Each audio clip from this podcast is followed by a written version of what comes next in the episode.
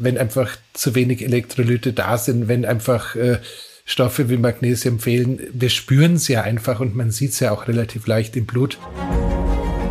Forever Young, der Longevity Podcast vom Lanzerhof. Mit Nils Behrens. Beim Biohacking geht es darum, die eigene Biologie genau zu verstehen, um mittels gezielten Methoden das Wohlbefinden und die Leistungsfähigkeit des Körpers zu verbessern. Der Erfinder des Biohackings ist der Amerikaner Dave Asprey. Als IT-Genie hat er die Idee, an seinen Organismus wie ein Computersystem heranzugehen, erfunden. Er begann experimentell zu forschen, welche Interventionen und im IT-Fachjargon Hacks welche Auswirkungen auf das gesamte System haben. Mein heutiger Gast ist Andreas Breitfeld. Andreas ist professioneller Biohacker. Er betreibt in München ein Biohacking Lab und coacht Menschen, ihr Leben, ihre Gesundheit und ihre Leistungsfähigkeit zu verbessern.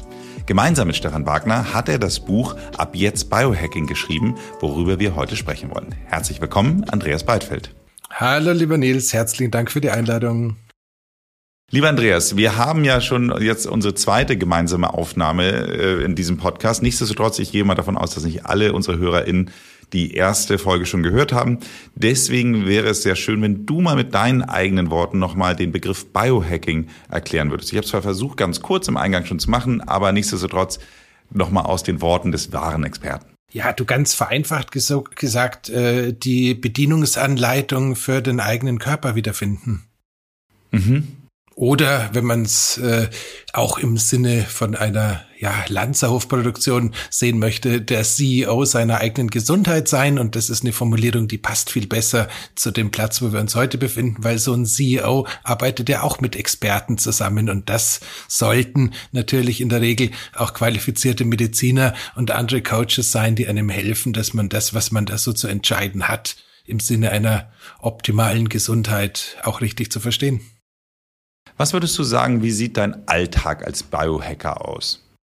Ja, sagen wir mal so, als professioneller Biohacker ist das tatsächlich ein ganz schön wildes Potpourri. Da gibt's auf der einen Seite die Basics, also sprich die Dinge, die ich jetzt machen würde, egal ob ich bei der Sparkasse am Schalter arbeite oder professioneller Biohacker bin, die natürlich aus dem Biohacking inspiriert sind. Das sind so Sachen wie in der Früh zu schauen, ausreichend Helligkeit nach dem Aufstehen zu erwischen. Sind so Sachen wie zu schauen, dass ich meinen Kaffee nicht direkt nach dem Aufstehen trinke, sondern da einen gewissen Sicherheitsabstand äh, einhalte, damit das Cortisol im Körper erstmal abgebaut wird, bevor ich die Ausschüttung von neuem provoziere. Da ist sowas dabei wie eine kalte Dusche oder in meinem Fall eben halt ein Eisbad zu nehmen, um zu schauen, welche positiven Hormone wie Dopamin oder Serotonin kann ich aus dem Körper damit rauszukitzeln. Und last but not least wird irgendwas mit Bewegung stattfinden, egal ob das jetzt ein äh, strenger Spaziergang ist, eine kurze Runde auf dem äh, ja, Indoor-Cycle, das dann lustigerweise bei mir in der Sauna steht, aber das ist eine spezielle Geschichte, oder halt ein bisschen Krafttraining zu machen.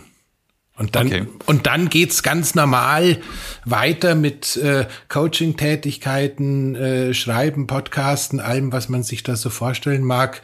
Und halt ab und zu, und da kommt dann halt der professionelle Biohacker ins Spiel, irgendwelche Sachen ausprobieren, die die Post einem geliefert hat, weil irgendeine Firma gemeint hat, es könnte doch ganz spannend sein, wenn man das mal ausprobiert als Breitfeld. Total spannend, total spannend.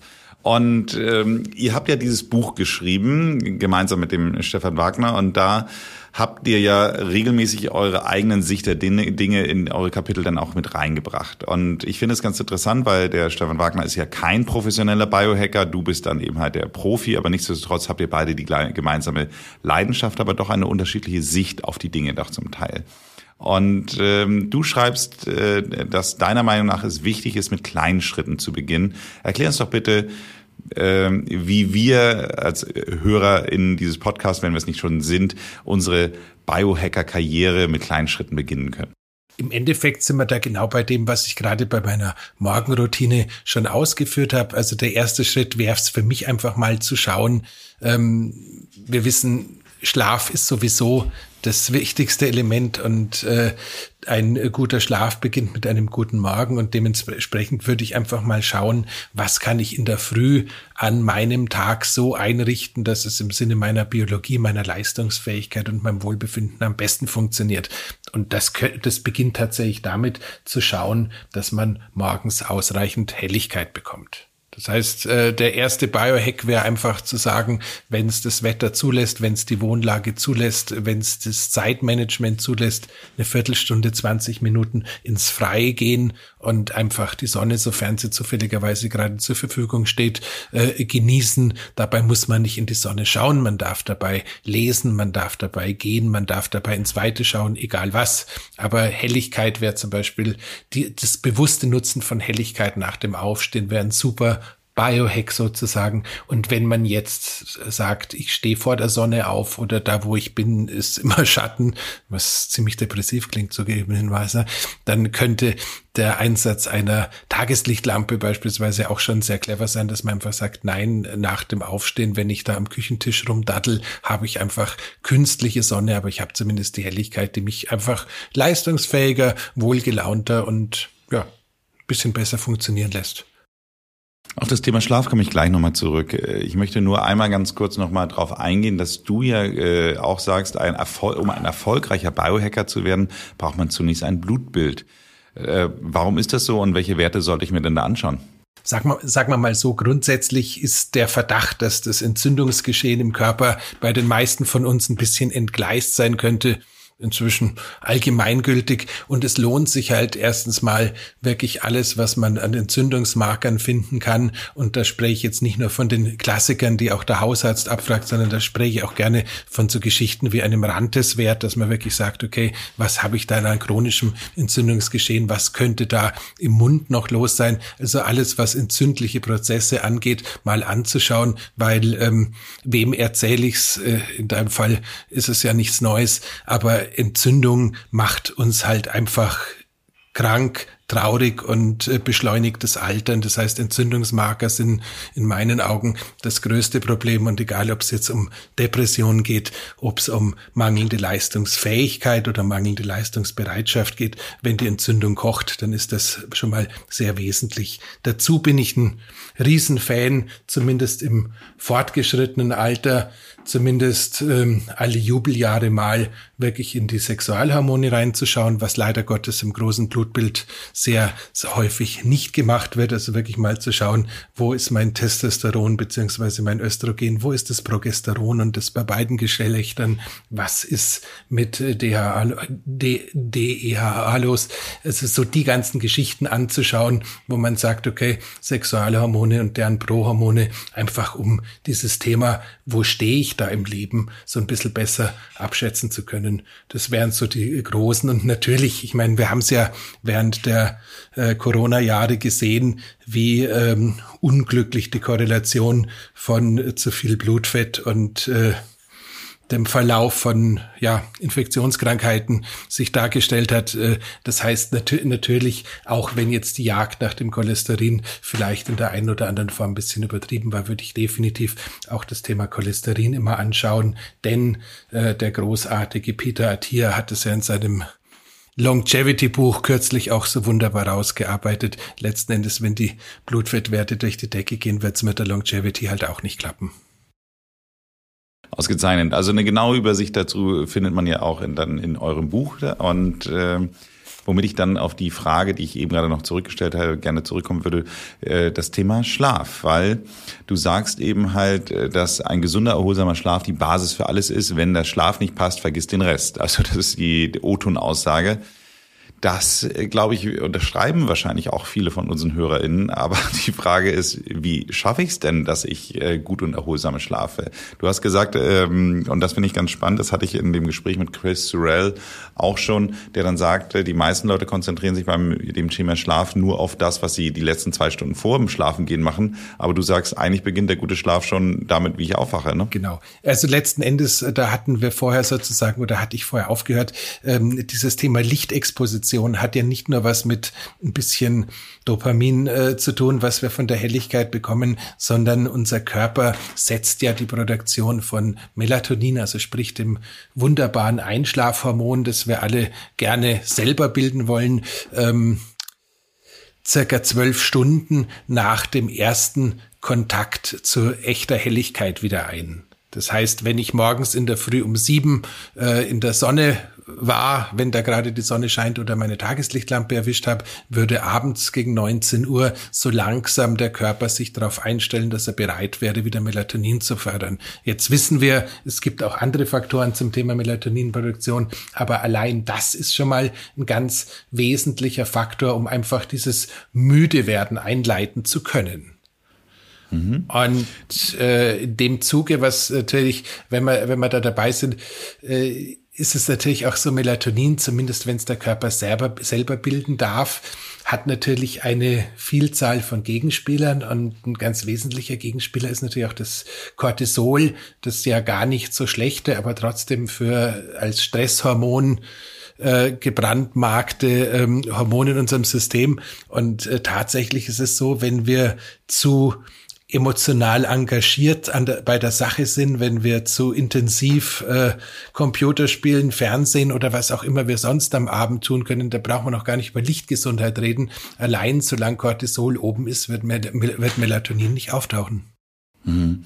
Ich habe das tatsächlich mal eine Zeit lang gemacht. Ich äh, habe in meiner Jugend gerne so Computerspiele gespielt und dann ich war irgendwann mal wieder, dass ich das dann auch auf dem iPhone dann mal so ein ähnliches sinnloses Daddelspiel dann da irgendwie mal ähm, gemacht habe. Und ich merke halt echt, also wirklich, du, du siehst es dann ja wirklich, wie schlecht die Schlafqualität dann einfach wirkt. Und das sehe ich, womit ich zu meiner nächsten Frage rüberkomme, ähm, äh, aufgrund der Auswertung des Aura Rings. Ich habe ihn zwar schon sehr häufig hier erwähnt, äh, man kann schon denken, dass ich gesponsert bin, von denen bin ich aber nicht, aber nichtsdestotrotz äh, erklär doch mal unseren HörerInnen, was sich damit auf sich hat. Ja, letzten Endes ist es ja inzwischen eine ganze Kategorie an Variable Ringen, die mehr oder minder alle das Gleiche können. Die Firma Ora aus Finnland hat damit begonnen. Das ist eigentlich letzten Endes ein Mikrocomputer für den äh, Finger, der in der Lage ist, die Herzfrequenz über einen Lichtsensor zu messen, abgeleitet von der Herzfrequenz. Unsere Atemfrequenz begleitet. Der hat einen Bewegungssensor drin, das heißt nächtliche Bewegungen oder auch tägliche Bewegungen werden erfasst in erster Linie sind diese Ringe in meinen Augen allesamt äh, Schlafmonitore und als solche halt auch super, weil man einen Ring im Gegensatz zu einem Armband oder sowas oder zu einer Apple Watch eigentlich nicht wahrnimmt. Das heißt, es sind ein Schlaflabor, das uns am Schlafen nicht hindert und das ist schon mal sehr positiv und äh, erheben zusätzlich zur Atemfrequenz, Bewegung, Herzfrequenz beispielsweise auch die Körpertemperatur, was äh, sowohl im Zuge von einem äh, proaktiven Gesundheitsmanagement sehr spannend ist, weil die meisten, die irgendwie eine Infektion beispielsweise sich einfangen, sehen einen Tag oder sogar teilweise zwei Tage, bevor die ausbricht, bereits irgendwie ein Anstieg bei der Körpertemperatur.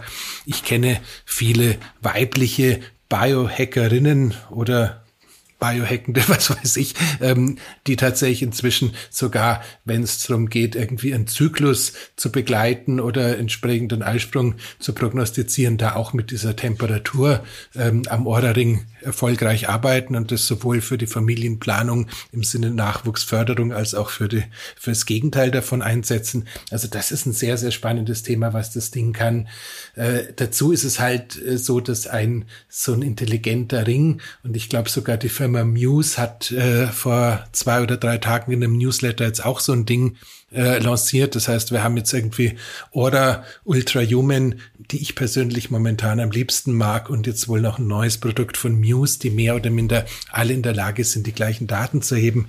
Äh, es, es stört eigentlich nicht. Das einzige Problem, was sie alle haben, sind die ähm, Sensoren, die verbaut sind, die arbeiten mit Licht und wenn man als guter Biohacker sehr dunkel schläft, dann äh, in der Nacht äh, kann es dann durchaus mal sein, wenn man das Äuglein öffnet, dass man dann einen roten oder einen grünen Lichtstrahl sieht, weil gerade das Variable, ähm, das eigentlich den Schlaf messen sollte, beschlossen hat, äh, eine kleine Disco zu starten, weil der Sensor genau losgeht, wenn du die Augen aufmachst. Also das ist eigentlich das Einzige. Naja, also letzten Endes äh, ein Schlaflabor für den Finger in Verbindung mit einem ja okayen Bewegungstrecker, würde ich mal sagen. Ich trage den jetzt, glaube ich, seit viereinhalb Jahren und äh, lustigerweise die zweite Generation hatte das Lichtthema nicht so intensiv oder ich habe es nicht so intensiv wahrgenommen. Es ist jetzt erst die dritte Generation, die wirklich so leuchtet. Womit ich aber tatsächlich, du hast die perfekte Brücke zu dem nächsten Punkt äh, für mich auch geschlagen weil ich fand es schon lustig, dass ein ein ordentlicher Beihöcker nie ohne Isolier, äh, Isolierband verreist. Und äh, lustigerweise hat das gerade eine Kollegin von mir, wir waren gerade auf einer Geschäftsreise, die hatte dann auch erzählt, dass sie äh, so sehr genervt war von der Lichtdiode, in dem Fall an diesem Standby-Licht am Fernseher. Und sie, man konnte wohl den Fernseher auch dann irgendwie nicht ausmachen, so dass sie dann irgendwie äh, lange gesucht hat, bis sie dann den Stecker ziehen konnte. Ähm, aber Isolierband mitzunehmen, äh, da bin ich auch noch nicht drauf gekommen. Also mich stört es auch, aber ja, sag mal so, es wird ja kolportiert, dass viele Olympioniken, wenn sie irgendwie zu den Spielen reisen, Alufolie und Ducktape dabei haben, weil sie teilweise mit der Alufolie dann die Fenster komplett äh, lichtdicht isolieren. Und äh, das ist dann nochmal die fortgeschrittene Variante. Aber tatsächlich ist es so, es gibt auch so Spezialaufkleber zu dem Zweck in Amerika, aber einzig und allein ein, eine kleine Rolle mit Isolierband hilft tatsächlich, dieses ganze leuchtende Zeug zu eliminieren. Jetzt ist vermutlich dieses Rotlicht, äh, das so ein Fernseher oder Video oder was, was auch immer äh, da emittiert, äh, nicht das größte Problem für die Schlafqualität, aber ich habe zum Beispiel gerade ähm, das Glück oder Pech, ich teste so einen Raumluftverbesserer und das ist total spannend. Der schießt irgendwie probiotische Bakterien in die Luft und das macht er bevorzugtweise jede Stunde. Und äh, damit man auch sicher weiß, dass der funktioniert, hat er so eine, so eine blaue LED. Man sollte das Ding im Schlafzimmer haben. Aber ich habe jetzt irgendwie zwei oder drei Nächte auf diese LED gestarrt und inzwischen äh, wohnt das Gerät in der Küche, weil da kannst du es noch nicht mal vernünftig abkleben. Beziehungsweise ich habe jetzt von einem Kollegen gehört, der hat jetzt ein Schüsselchen gefunden, wo man es reinstellen kann. Dann leuchtet es nicht mehr raus, weil es Gott sei Dank dieser leuchtende Schalter unten ist. Also Licht kann, wenn du irgendwie nachts mal aufwachst, was ja völlig normal ist, äh, wirklich ein Störfaktor sein. Und insofern ist die Idee, das Ganze abzukleben, ähm, zwar nicht von mir oder von uns, aber tatsächlich sehr effizient. Ja, das, äh, also dieses Thema Licht, ich, äh, wir, wir haben zu Hause bei uns jetzt mittlerweile äh, von, ich glaube, die Firma heißt Lichtblock, den hatte ich auch schon mal bei mir hier im Podcast, habe ich so äh, Nachtlichter. Das heißt also, das sind dann wirklich so auf Bewegungsmelder organisierte Rotlichter, die dann einfach dafür sorgen, dass man dann stolperfrei durch, sich durch die Wohnung bewegen ja. kann. Aber ich kenne das Thema auch. Also von daher sehr, sehr schön. Die sind super. Also der, der liebe Daniel, der läuft ja quasi äh, durch, die, durch die Welt und verteilt diese leuchtenden Dis Diskoteilchen.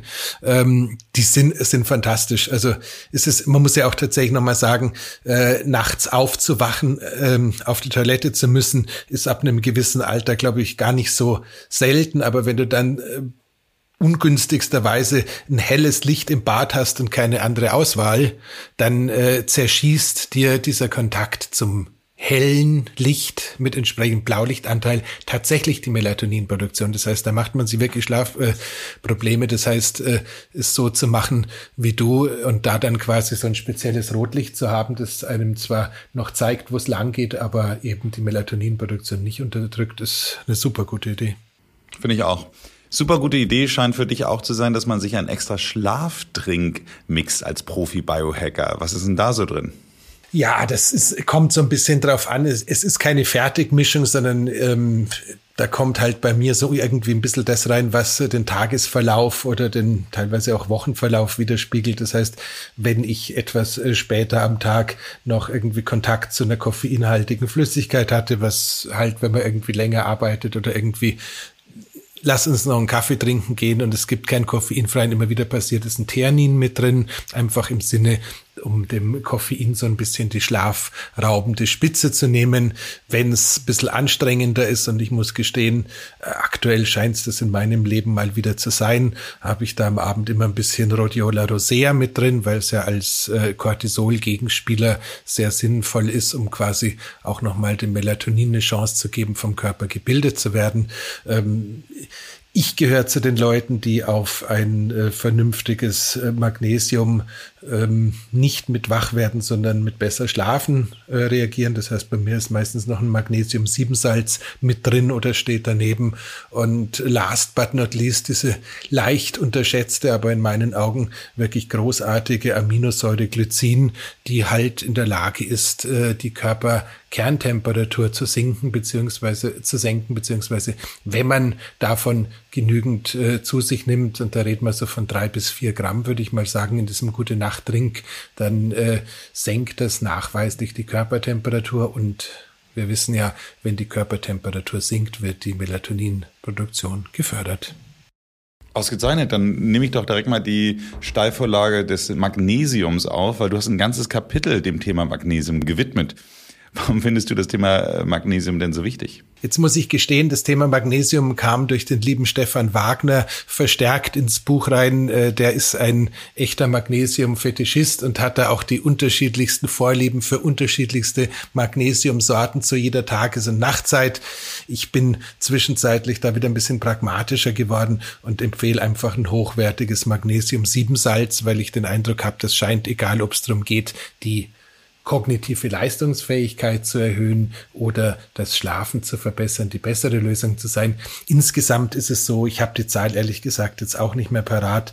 Ich glaube, äh, Magnesium ist an über 3700 unterschiedlichen biologischen Prozessen im Körper maßgeblich beteiligt. Das heißt, wenn es uns an Magnesium fehlt, dann ist die Wahrscheinlichkeit, dass irgendwas nicht funktioniert, sehr hoch. Das heißt, es ist tatsächlich so, wenn jemand meint, er möchte mit Nahrungsmittelergänzung beginnen, dann drängt sich's eigentlich auf, in Richtung Magnesium zu schielen, weil man kann nicht viel falsch machen. Das Schlimmste, was passiert, wenn man es zu hoch dosiert, ist, dass die Verdauungsorgane ein bisschen schneller arbeiten, als man es gewöhnt ist. Und dementsprechend ist halt Magnesium so ein Einstieg in die Supplemente-Welt. Das ist ein sehr wesentlicher, ja, Türsteher für fast alle biologischen Prozesse und trägt, und damit sind wir wieder bei unserem Schlafthema, halt auch maßgeblich zu einem besseren Schlaf bei.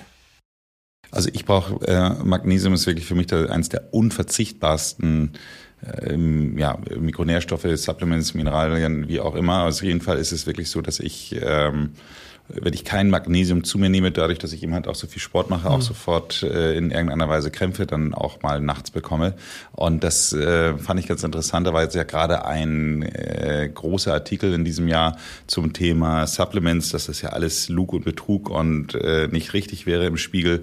Und äh, da war dann auch ein Arzt, der dann explizit schrieb, also dieses Thema Verbindung von Krämpfen und Magnesium, da gibt es keinen Zusammenhang, das ist alles nur eingebildet, ganz ehrlich gesagt. Also ähm, das kann ich eindeutig durch äh, persönliche Erfahrungen eben halt völlig widerlegen. Ja, jetzt haben wir beide irgendwie noch einen Schreibstift oder eine Schreibmaschine in der Hand und sind beide ja auch irgendwie publizierend dem, im Magazinbereich noch so ein bisschen tätig.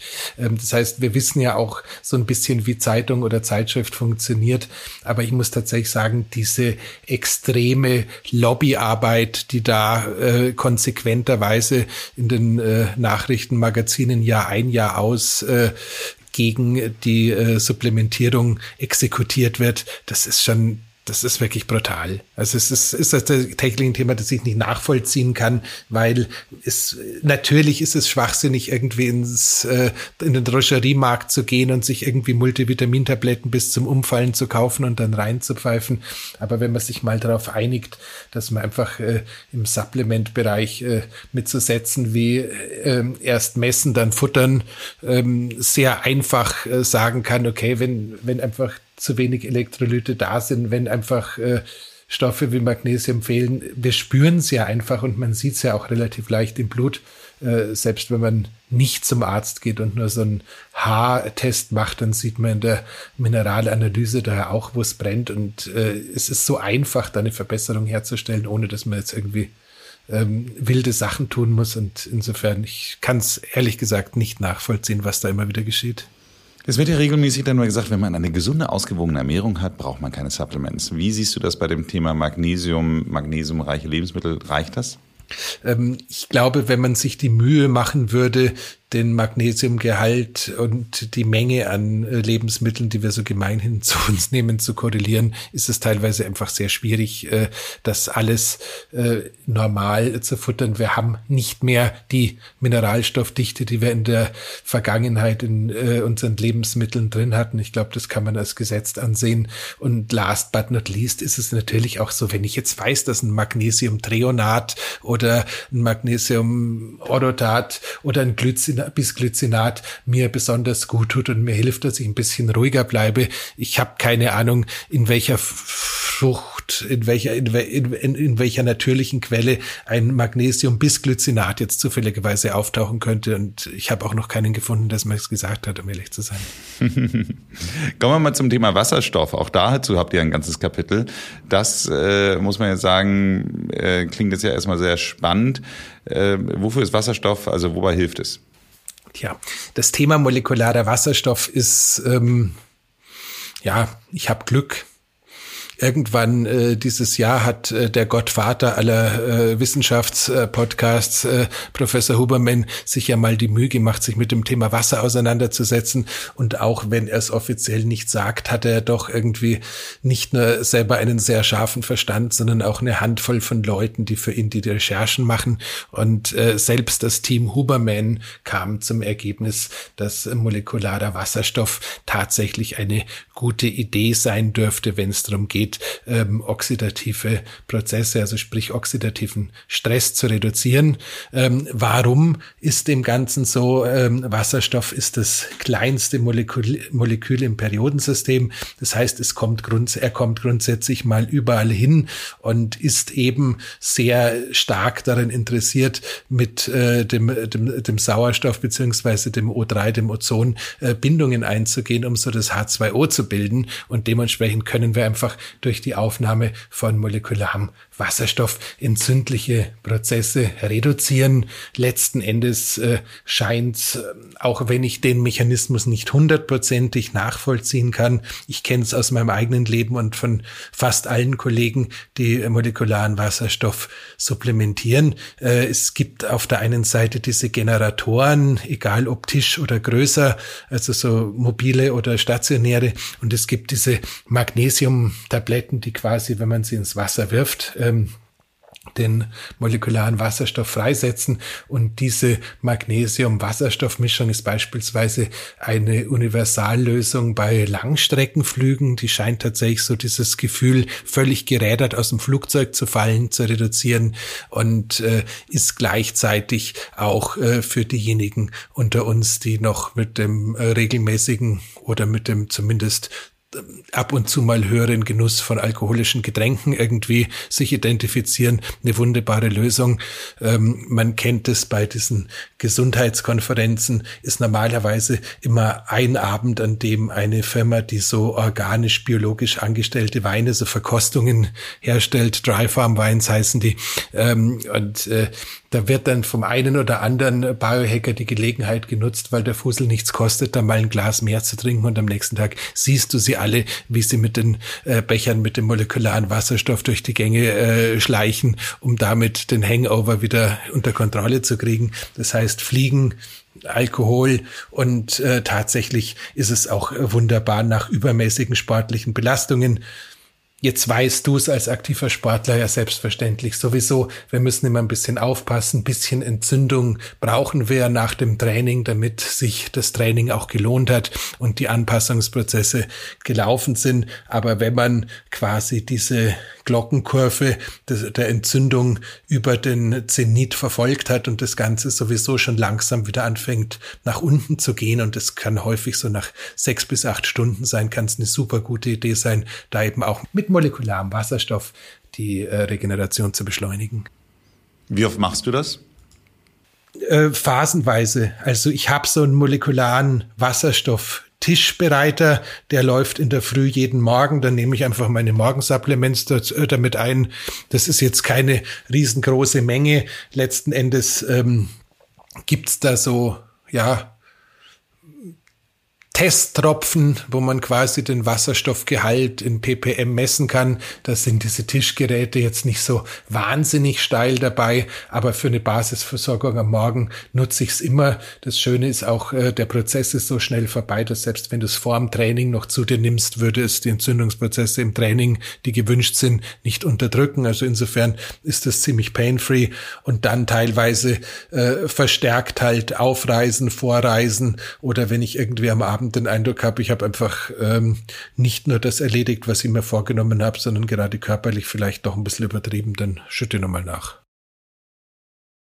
Ich komme zum nächsten Punkt, das Thema Gadgets. Ähm, vielleicht kannst du erstmal sagen, was sind denn eigentlich Gadgets? Ja, Gadgets sind, sind gemeinhin äh, Konsumartikel, die irgendwelche Versprechen beinhalten und irgendwelche Überraschungen äh, beinhalten sollten. Ist jetzt eigentlich auch kein zwingenderweise Biohacking-Bereich. Ich glaube, entstanden ist das Wort, glaube ich, irgendwie aus der Welt der Comics, wenn irgendwelche Superhelden irgendwelche Dinge aus der Tasche gezogen haben, die ja technisch gesehen eine eierlegende Wollmilchsau waren und halt einfach unterschiedlichste Dinge erreicht haben, die man normalerweise mit Hilfsmitteln nicht erreicht, wenn man so sagen möchte. Und ja, das ist, ach Gott, es ist ein schwierig, es ist ein schwieriges Thema und ich muss auch gestehen, da verändert sich auch bei mir immer wieder so ähm, die Perspektive ein bisschen. Äh, die meisten Biohacking-Gadgets, die man so kennt, die sind in so einem ja für ein mitteleuropäischen Haushalt halbwegs erträglichen Preisrahmen von so 199 bis 349 Euro angesiedelt, ähm, haben meistens äh, gemeint, dass sie irgendwas versprechen oder irgendwas können sollen, was man wahnsinnig gerne hätte, aber was es in der Form noch nicht gegeben hat. Deswegen Gadget und äh, haben häufig auch eine ja, leicht schwierige Vermarktungsstruktur hinter sich. Das heißt, es ist sehr viel dabei, was einfach fürs Influencer-Marketing entwickelt wurde und äh, wo halt jedes Mal, wenn der äh, Superstar auf Instagram oder in seinem Podcast sagt, du musst das XY-Armband tragen, weil das macht dies oder jenes, dann hörst du im Hintergrund schon die Registrierkasse klingen, weil er halt an jedem verkauften Produkt irgendwie seine 15 bis 20 Prozent einkassiert. Also das war jetzt die abgeklärte Variante. Gadgets sind aber, und das ist das Schöne dabei, teilweise auch hoch innovative Geräte, die uns einfach helfen können, ähm, besser einzuschlafen, besser durchzuschlafen, entspannter zu sein. Ich persönlich glaube, dass fast alles im Bereich der Biohacking-Gadgets, was auf Vibration basiert, relativ ernst zu nehmen funktioniert, weil wir einfach ähm, Vagusnerv, Herzfrequenzvariabilität, die Korrelation zwischen äh, Tonalität des Vagus und erhöhter Herzfrequenzvariabilität kennen deine Hörer, nehme ich an. Ähm, also wenn wir es schaffen, mit Hilfe von Vibration einfach unsere Herzfrequenzvariabilität und damit den Tonus des Vagus zu erhöhen, dann ist das natürlich eine Geschichte, wo ich sage, da ziehe ich mir dann gerne irgendwie ein vibrierendes Variable an oder halte eine vibrierende Glocke in, der Handinnenfläche oder schlaf mit einem Plüschtier ein, das dann quasi in seinem äh, Bauch auch so eine Vibration einbaut. Es ist ja unvergessen, Stefan Wagner schläft ja tatsächlich mit einem grünen Plüschaffen ähm, äh, und ähm, liebt die Vibration, die das äh, Tier, der Glücksaffe da emittiert. Also es ist ganz schön schräg, aber es funktioniert. Also das heißt, das sind, das können Gadgets sein.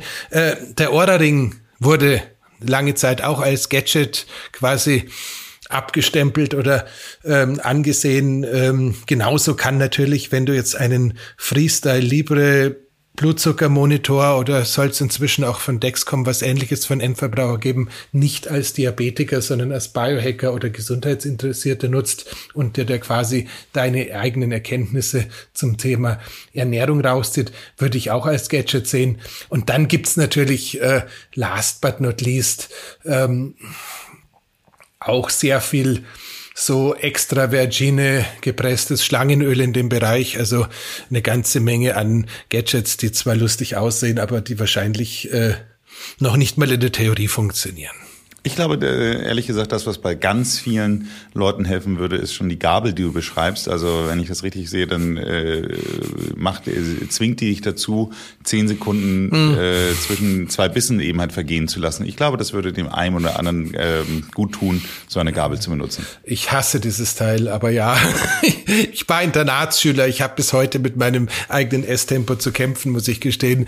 Und äh, die, Ga die, Ga die Gabel und ich, wir haben durchaus äh, böse Abendessen miteinander verbracht. Aber es hilft. In der Tat. Mhm.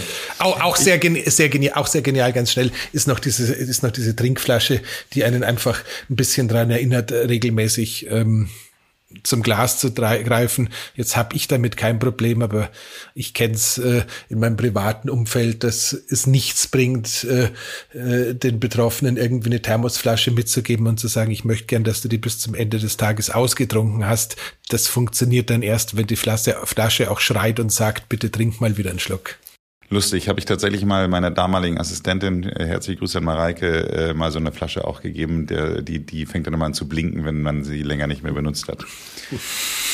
Ähm, gehen wir mal zum Thema Sport, Sport und Workout. Ähm, ich fand da ähm, eine Aussage schon interessant, dass du sagst, dass intensives Ausdauertraining ähm, schon ab 45 Minuten eher kontraproduktiv für die Gesundheit ist. Magst du das mal vielleicht ins richtige Licht stellen? Ja, ähm, Gesund Gesundheit ist relativ muss man natürlich sagen. Also Punkt eins, wenn äh, jemand da draußen, der uns jetzt zuhört, äh, vorhat, einen Marathon zu laufen, einen Halbmarathon zu laufen, äh, beschlossen hat, er möchte jetzt einen Ironman hinter sich bringen, weil er in seinem Leben einfach mal so eine Ultra-Ausdauerleistung absolvieren möchte, dann hat er definitiv meinen Segen. Also es ist jetzt nicht so, dass ich der Auffassung bin, das ist eine ganz, ganz schlechte Idee, aber es ist halt nicht zwingenderweise ein Beitrag zum Thema Langlebigkeit. Warum ist es kein Beitrag zum Thema Langlebigkeit? Weil diese Trainingsumfänge über 45 Minuten halt äh, mit einer Vielzahl von, ja, Geschmäckle daherkommen, wie man im Schwäbischen sagen würde. Das heißt, auf der einen Seite ähm, nimmt der Körper eine Belastung nach circa 35 bis 40 Minuten als Stress wahr. Das heißt, äh, der erste Teil ist, man äh, beginnt irgendwann während dem Ausdauertraining Cortisol zu produzieren. Und ich kenne das noch aus meiner Marathon-Vergangenheit, wenn ich irgendwie nach einem langen Lauf ähm, etwas genervt am Sonntagnachmittag wieder nach Hause gekommen bin und zu meiner damaligen Partnerin gesagt habe, äh, und ich war dem Hund laufen, heute waren wieder nur Idioten im englischen Garten unterwegs, dann waren da mit Sicherheit keine Idioten, sondern dann ist einfach mein Cortisol ähm, durch die Decke gegangen. Das heißt, Punkt eins ist äh, langes Ausdauertraining ab einer gewissen Intensität ist einfach Stress oder produziert dementsprechend auch Stress und das kann für Menschen, die sowieso schon viel auf der Platte haben, einfach eine schlechte Idee sein. Das zweite Thema ist äh, einfach die Gefäßgesundheit, die leidet tatsächlich auch ab einer gewissen Belastungsdauer, Intensität, mehr oder minder unter der oxidativen Belastung, die einfach mit dem Training einhergeht. Das heißt, sogar da ist ähm, ein bisschen was zu sehen. Und äh, letzten Endes ist es natürlich auch so, man darf nicht alles gleichsetzen, aber beim Laufen ist es halt auch einfach so, unser Bewegungsapparat wird über die Jahre beziehungsweise Jahrzehnte, wenn wir da entsprechend hohe Umfänge abspulen, irgendwann halt auch äh, unter Abnutzungserscheinungen erleiden, die bei einer weniger intensiven in oder weniger invasiven Bewegungsform einfach nicht auftreten würden. Ja, äh, du sprichst ja auch da wirklich ein Loblied auf das Thema des HIT-Training, also dieses hochintensive Training. Warum ist das so effizient? Ja, letzten, letzten Endes äh, hat ein ein inzwischen nicht mehr einer, sondern eine Handvoll von intelligenten Wissenschaftlern eben herausgefunden, dass wenn wir jetzt auf das Thema Hypertrophie, also sprich Muskelwachstum eingehen. Und ich werde dieses Jahr 50, bei mir ist es jetzt einfach auch so langsam an dem Punkt, dass ich sage, ich möchte eine gewisse Muskelmasse von jetzt bis äh, zum Tag X gerne beibehalten, weil einfach die Sarkopenie, sprich der altersbedingte Muskelverlust, eins der dramatischsten Geschichten ist, die uns allen irgendwann widerfahren, wenn wir nichts dagegen tun, weil ohne entsprechende Stützmuskulatur jeder Sturz, jedes Hinfallen letzten Endes deutlich böser ausgehen kann, als es biologisch notwendig wäre. Also wenn man sagt, man möchte Muskelmasse zumindest erhalten oder vielleicht noch ein bisschen aufbauen, bedarf es einer Belastung von 90 bis 120 Sekunden pro Woche pro Muskelgruppe. Das ist jetzt relativ überschaubar. Allerdings muss dafür die, äh, die Belastung halt auch intensiv genug sein, um den Reiz zu setzen. Wenn wir jetzt gerade schon über Schonen von Gelenken gesprochen haben, ist es halt so, für, den, für die fortgeschrittenen ähm, Lebensjahre schon eine gute Idee, jetzt nicht ewig viel die gleiche Bewegung machen zu müssen, weil die Wahrscheinlichkeit, dass da einfach eine Abnutzung gefördert wird, äh, nach vorne geht. Das ist der erste Teil. Das heißt, man setzt einfach in kürzerer Zeit einen ausreichend großen Reiz. Der zweite Teil ist einfach, dass äh, der Biohacker ja immer gerne diese, ja, aus der Paleozeit äh, bekannten Erklärmodelle bemüht. Das heißt, im Endeffekt, äh, Körper hat äh, in den letzten 20.000 Jahren nicht die Gelegenheit gehabt, sich so schnell an seine Umwelt anzupassen, wie wir unsere Umwelt verändert haben. Dementsprechend sind wir irgendwie immer noch Jäger und Sammler und äh, aus diesem Jäger- und Sammlertum leitet sich halt auch irgendwie diese Bedienungsanleitung für den menschlichen Körper ab. Was macht ein Jäger und Sammler? Er geht ends viel, ends langsam und schaut, ob irgendwo was rumliegt, was er mal aufheben und essen könnte. Ab und zu läuft er ein bisschen schneller, weil er was gefunden hat, was er gerne jagen möchte. Und hin und wieder läuft er noch einen Tacken schneller, macht also quasi Hit, weil er etwas gesehen hat, was ihn gerne jagen möchte. Also unser berühmt-berüchtigter Säbelzahntiger. Und äh, dementsprechend äh, egal ob man was gefangen hat und das dann heimtransportieren musste oder ob man dem Säbelzahntiger weggelaufen ist, ab und zu gehört es halt einfach dazu, richtig schwer zu atmen, außer Atem zu kommen und das ist das Ziel in Verbindung mit einem Krafttraining lässt sich halt schön bei einem Hit-Workout, also gerade wenn du mit einer Kettlebell oder so was arbeitest, realisieren. Das absolute Gegenteil davon ist ja das Sitzen. Du sagst ja auch, äh, Sitzen ist das neue Rauchen. Warum ist das so? Du, letzten Endes, ähm, unser Gehirn ist ja ganz fürchterlich äh, stark drauf programmiert, dass es mit frischem Sauerstoff äh, versorgt wird. Und äh, die Sauerstoffversorgung leidet halt, wenn wir länger als 40 Minuten sitzen, nachweislich. Das heißt, äh, je länger wir rumsitzen, desto träger werden wir im Hirn, desto schlechter denken wir. Und natürlich muss man sich teilweise konzentrieren. Das heißt, das ist jetzt schon klar, dass es da irgendwie auch so eine linke und eine rechte Tür gibt. Aber dennoch ist es halt einfach so, die Sauerstoffversorgung fürs Hirn sinkt. Das heißt, gerade für Kopfarbeiter ist immer wieder aufstehen und sich ein bisschen bewegen eine sehr, sehr gute Idee, damit der äh, Denkapparat leistungsfähig bleibt. Dazu gehör gehört natürlich auch, dass insgesamt das äh, die gesamte, die gesamte Durchblutung durch äh, leichte Bewegung angeregt wird. Eine bessere Durchblutung hat eine Vielzahl von Vorteilen, egal ob ich mich jetzt als Sportler mit dem Thema Regeneration beschäftige oder einfach nur sicher gehen möchte, dass äh, jede Zelle meines Körpers äh, so gut wie möglich mit äh, dem frischen Lebenssaft, also sprich dem Blut versorgt wird. Ja, ich fand das auch ganz schön, die Idee, das habe ich tatsächlich auch schon bei einigen Leuten jetzt bei, äh, bei Instagram gesehen, äh, sich ein Laufband unter den Schreibtisch zu setzen. Ähm, ehrlich gesagt, ich äh, glaube, so weit würde ich noch nicht gehen, aber kommen wir trotzdem mal zum nächsten Thema. Äh, das Thema Atmung ist ja eigentlich wirklich eins meiner absoluten Lieblingsthemen. Und äh, da in dem Zusammenhang sagt ihr ja auch, durch den Mund atmen schadet der Gesundheit. Ja, ähm, tats tatsächlich ist es einfach so, dass die Nasenatmung äh, die Art und Weise ist, die wir normal normalerweise, das ist jetzt etwas leicht äh, leichtfüßig erklärt, aber grundsätzlich darfst du davon ausgehen, wenn wir 85, 90 Prozent unserer, unseres Tages durch die Nase atmen, haben wir sowohl ähm, im Sinne von Filtration, im Sinne von äh, Nervensystem, im Sinne von äh, ja richtiger Sauerstoffversorgung, aber auch ein bisschen veränderten CO2-Anteil im Blut, haben eine Vielzahl von Vorteilen, die einfach durch die Nasenatmung äh, erzielt werden. Die Nasenatmung hilft uns, äh, einen Tacken ruhiger zu bleiben. Und äh, last but not least ist es so, wenn wir gezwungen sind, auf die Mundatmung umzuschalten, also beispielsweise wenn der Säbelzahntiger von gerade eben auftaucht und wir jetzt mal schneller laufen müssen und wir können dann plötzlich die Schnauze aufmachen und über den Mund zusätzlich äh, Sauerstoff inhalieren, dann schalten wir halt quasi noch einen Gang hoch und das sollte diese, dieses Reservoir, einen Gang hochzuschalten, sollte man sich halt einfach behalten, weil es letzten Endes auch ein Schlüssel Schlüssel zum Thema Langlebigkeit darstellt und äh, dementsprechend wäre es, wenn man nicht gerade mit Sprechen oder Essen beschäftigt ist, eine verdammt gute Idee, sich auf die Nasenatmung zu fokussieren.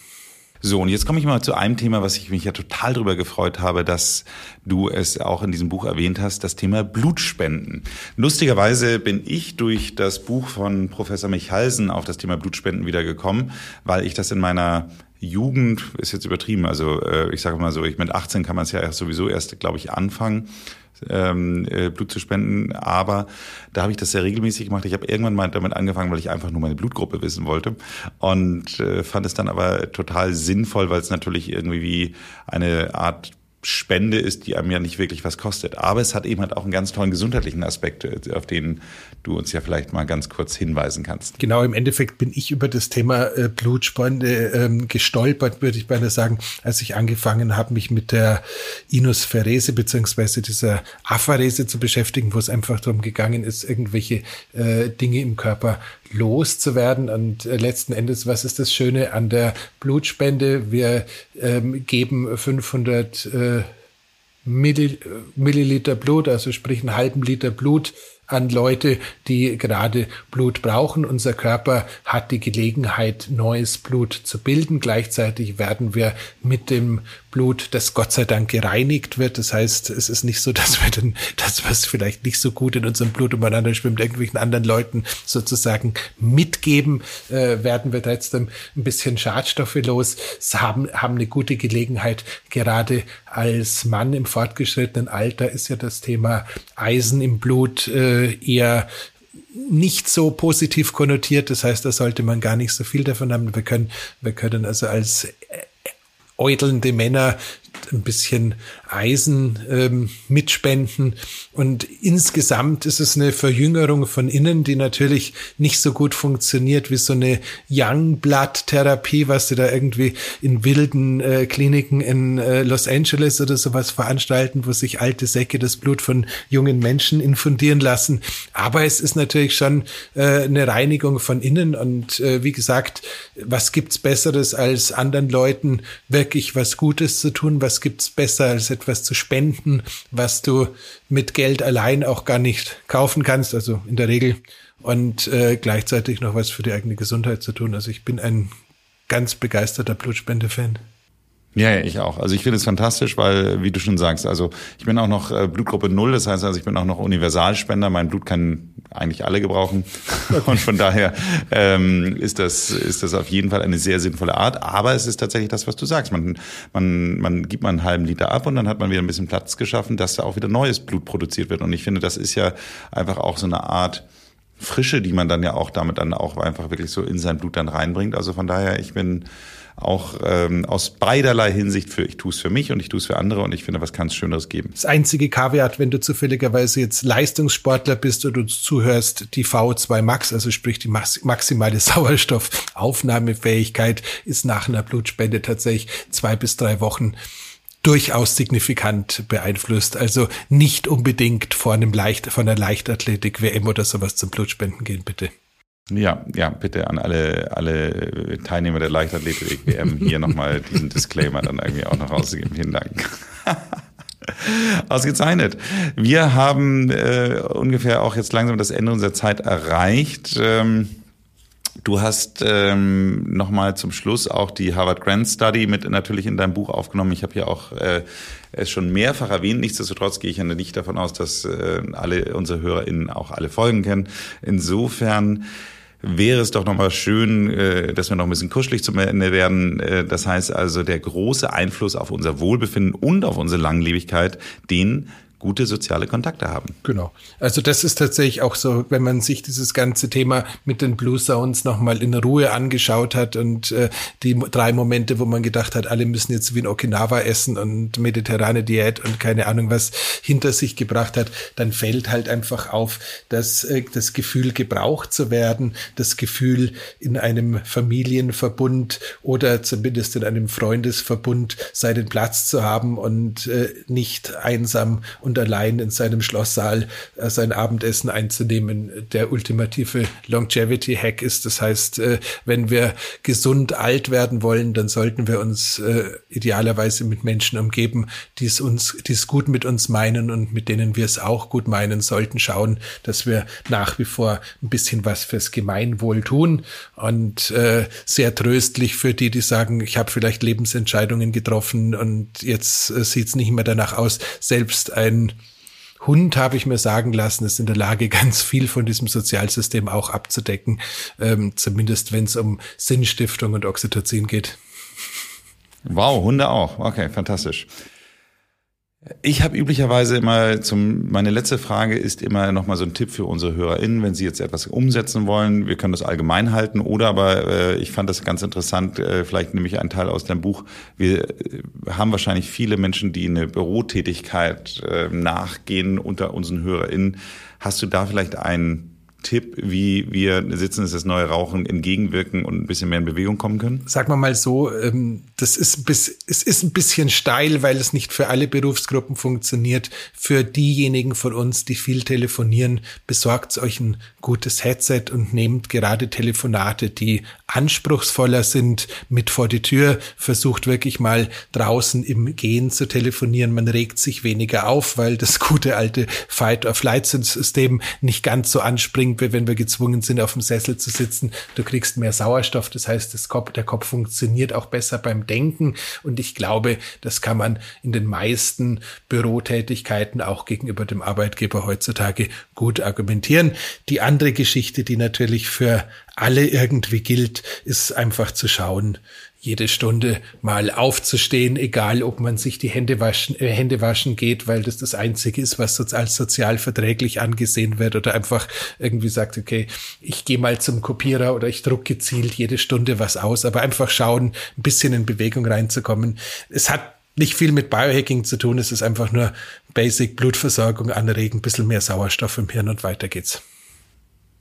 Also, äh, das Buch von euch hat 19 Kapitel. Wir haben wahrscheinlich jetzt gerade mal fünf oder sechs gestreift und äh, gestreift ist da auch das richtige Wort. Also von daher wäre für alle, die mehr äh, von dir beziehungsweise euch erfahren wollen, können sich auf jeden Fall dann das Buch kaufen. Ab jetzt Biohacking. Alternativ oder zusätzlich ist es ja auch noch so, dass ihr einen Podcast habt. Möchtest du dazu noch was zu sagen? Sehr, sehr gerne.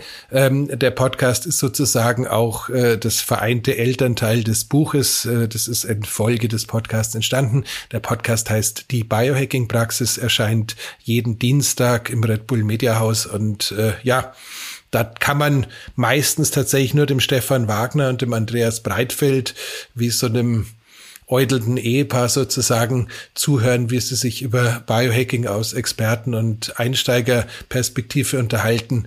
Ab und zu ähm, kriegen wir auch Expertenbesuch und an dieser Stelle verrate ich dir jetzt schon mal, Nils, die Einladung wird kommen. Da laden wir dich auch sehr, sehr gerne mal ein. Ähm, und ja, das sind eigentlich so die beiden Hauptpunkte, äh, wo man uns treffen kann. Sonst gibt's natürlich äh, noch mich im Lab, aber das ist dann schon ein ganz anderes Thema. Naja, das ist natürlich auf jeden Fall äh, für alle, die im Münchner Raum sind, auf jeden Fall ein Highlight, sich äh, mal anzuschauen, beziehungsweise dann auch vollständig professionelle Hände zu geben. Ich sag herzlichen Dank, Andreas.